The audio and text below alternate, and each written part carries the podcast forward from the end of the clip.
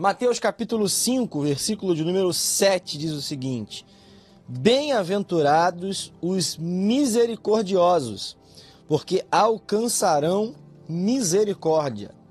Bem-aventurados os limpos de coração, porque verão a Deus. Irmãos, nós estamos meditando no Sermão do Monte e nos dedicando às bem-aventuranças, aquilo que Jesus fala ao seu povo no monte e que deve ser o nosso caráter, deve ser as nossas, deve ser aquilo que nós colocamos em prática no nosso dia a dia, como um cristão, como alguém que exerce a lei do Senhor. Amar a Deus acima de todas as coisas, com todas as suas forças, entendimento e, claro, amar ao próximo como a si mesmo. Irmãos, a palavra do Senhor, ela é muito direta. Nós sabemos que aquilo que devemos executar está inserido nestas duas ordens, nestes dois princípios. E aqui nós estamos falando acerca daquilo que é realmente uma prática cotidiana de um cristão, de um verdadeiro cristão. Ser misericordioso e ser limpo de coração é uma obrigação nossa. Nós falamos aqui acerca de diversas características e nós vamos começando aqui a entrar em características pessoais que nós devemos colocar em prática mesmo com as dificuldades do dia a dia. E aí Jesus fala: bem-aventurados são aqueles que são misericordiosos. E aí eu pergunto para mim e para você neste dia: o que é ser alguém misericordioso? O que é praticar a misericórdia no nosso dia a dia com o próximo? O que é nós colocarmos né, essa palavra em prática, em ação no nosso dia a dia?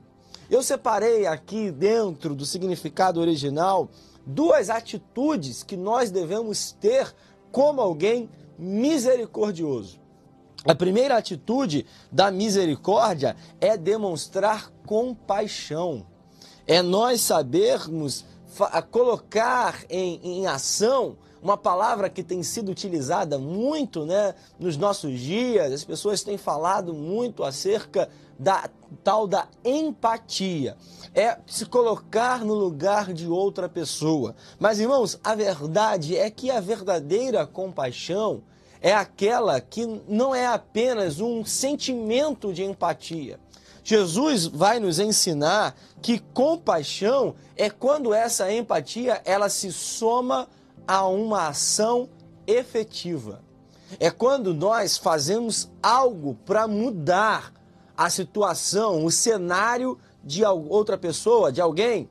Irmãos, não adianta nós termos um sentimento de olhar para alguém e imaginar a dor daquela pessoa, imaginar o que ela está sentindo, mas a ordem do Senhor é exatamente fazer algo para tentar mudar aquela, aquela situação, mudar aquilo que nós estamos vendo. E nós temos o nosso principal mestre, aquele que nos ensinou acerca de como exercer essa compaixão é claro, o próprio Jesus. Nós observamos em diversos momentos da história que Jesus sentiu a dor de pessoas, se compadeceu, se colocou no lugar daquela outra, do outro personagem na história, mas ele fez alguma coisa para mudar, para fazer com que a situação fosse diferente. Você conhece a palavra, você sabe que, por exemplo, o cego pediu que ele tivesse compaixão dele e Jesus curou. Você sabe, é um texto que eu particularmente gosto muito, Lucas, capítulo de número 7. Jesus estava com uma multidão e esta multidão que acompanhava Jesus se encontrou com outra multidão saindo de uma cidade chamada Naim. A Bíblia vai dizer que Jesus olhou aquela cena, o enterro do filho único de uma viúva. uma mulher que estava perdendo aquilo que tinha restado a ela, já tinha perdido o seu marido, estava agora perdendo o seu único filho. E o texto vai dizer no versículo de número 13, Lucas 7,13: Ao vê-la, o Senhor, Jesus, se compadeceu dela. Ou seja, assim, Jesus sentiu uma compaixão e lhe disse: Não chore. E aí Jesus chegou, tocou no caixão, versículo 14, e deu uma ordem para que aquele jovem se levantasse. Ou seja, Jesus executou algo ali que mudou a história daquela mulher. Ela saiu de casa com a tristeza, com o choro, o luto de perder o seu único filho, mas voltou para casa com ele vivo, com alegria. A palavra vai demonstrar que Jesus sentiu compaixão de pessoas e curou mudou, transformou, liberou palavras sobre pessoas por, para mudar a história. Irmãos, o que nós estamos fazendo para mudar a história do próximo? Será que nós estamos colocando essa misericórdia em prática ou fica apenas nos nossos belos discursos? Hoje nós vivemos o tempo das redes sociais e a gente vê o tempo todo pessoas indo e voltando e pregando empatia aonde passam. Mas irmãos, qual tem sido a nossa ação? O que nós estamos fazendo? Essa é uma pergunta para todos nós. Pergunta que nós devemos fazer todos os dias em nosso interior. É uma pergunta que a gente chama de pergunta retórica. O que nós estamos fazendo para colocar em prática ser alguém misericordioso?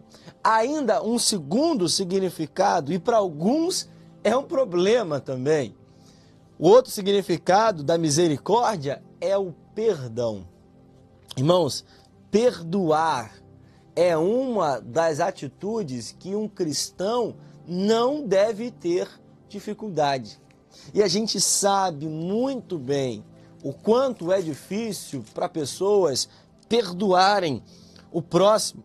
Uma, um dos ensinamentos que nós aprendemos com Jesus nesse sermão, e nós devemos observar que o, a oração do Pai Nosso, a oração modelo apresentada por Jesus, insere dentro dela uma lição importantíssima sobre o perdão.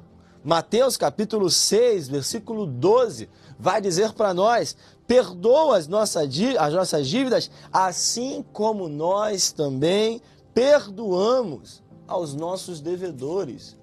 As ofensas de quem nós, é, nós devemos pedir ao Senhor que é, apague, perdoe os nossos pecados, assim como nós perdoamos as ofensas alheias.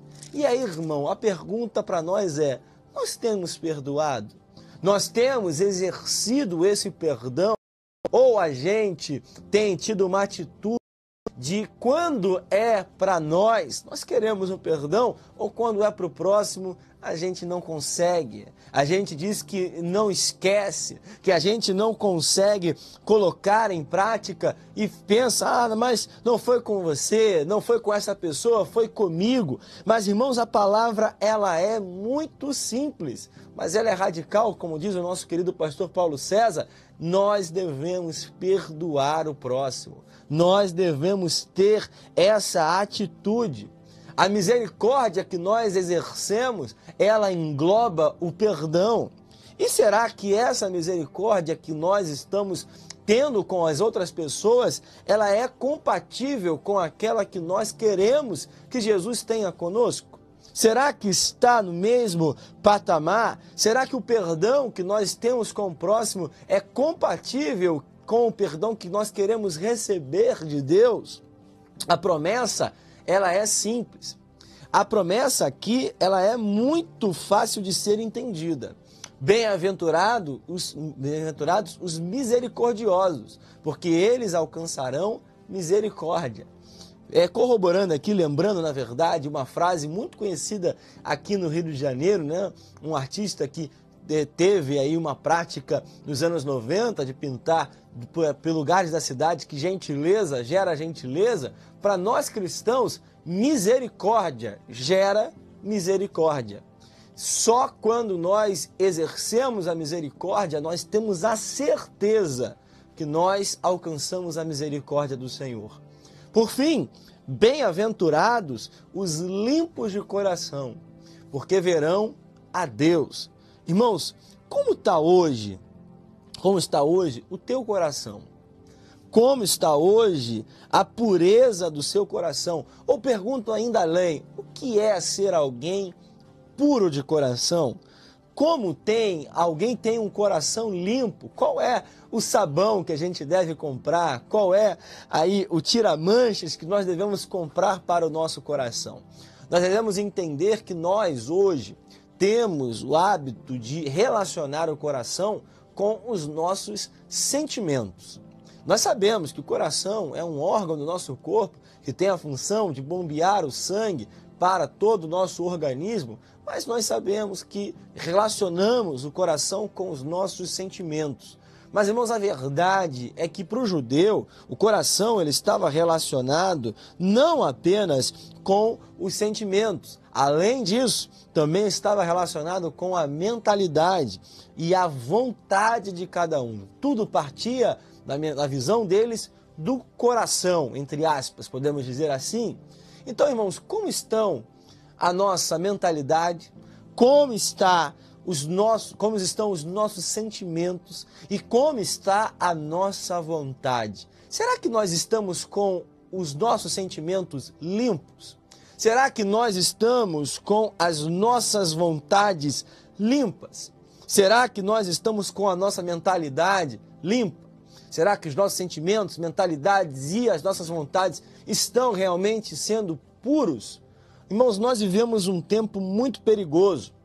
Jesus, ele condenou os fariseus porque eles se preocupavam muito em é, estar obedecendo a regras, a aquilo que eles estabeleceram além da lei, em demonstrar uma pureza externa, uma limpeza externa em diversas atitudes. E Jesus chegou a condenar isso claramente. Mas, irmãos, a limpeza que importa mais ainda é a interna. Nós vivemos um tempo muito perigoso.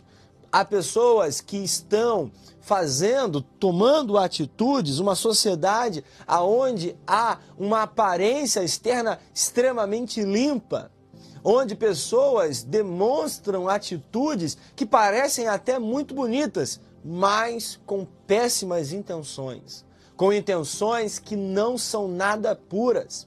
O texto vai dizer que bem-aventurados são os limpos, os puros de coração. Irmãos, não se engane. Nós não devemos nos enganar pela aparência. A aparência não esconde a essência. Irmãos, o que nós devemos ter é o nosso coração limpo para que as nossas intenções sejam limpas e as nossas atitudes sejam apenas o reflexo daquilo que há em nosso coração. Quantas pessoas hoje, infelizmente, têm tido atitudes que parecem até muito bonitas, mas com as intenções erradas, com intenções péssimas, de se promover, de mostrar aquilo que são, mas que não são dessa forma, porque Deus conhece o nosso coração. Irmãos, que a nossa aparência e a nossa essência sejam limpas, porque a promessa é de que aqueles que têm essa pureza no coração verão a Deus.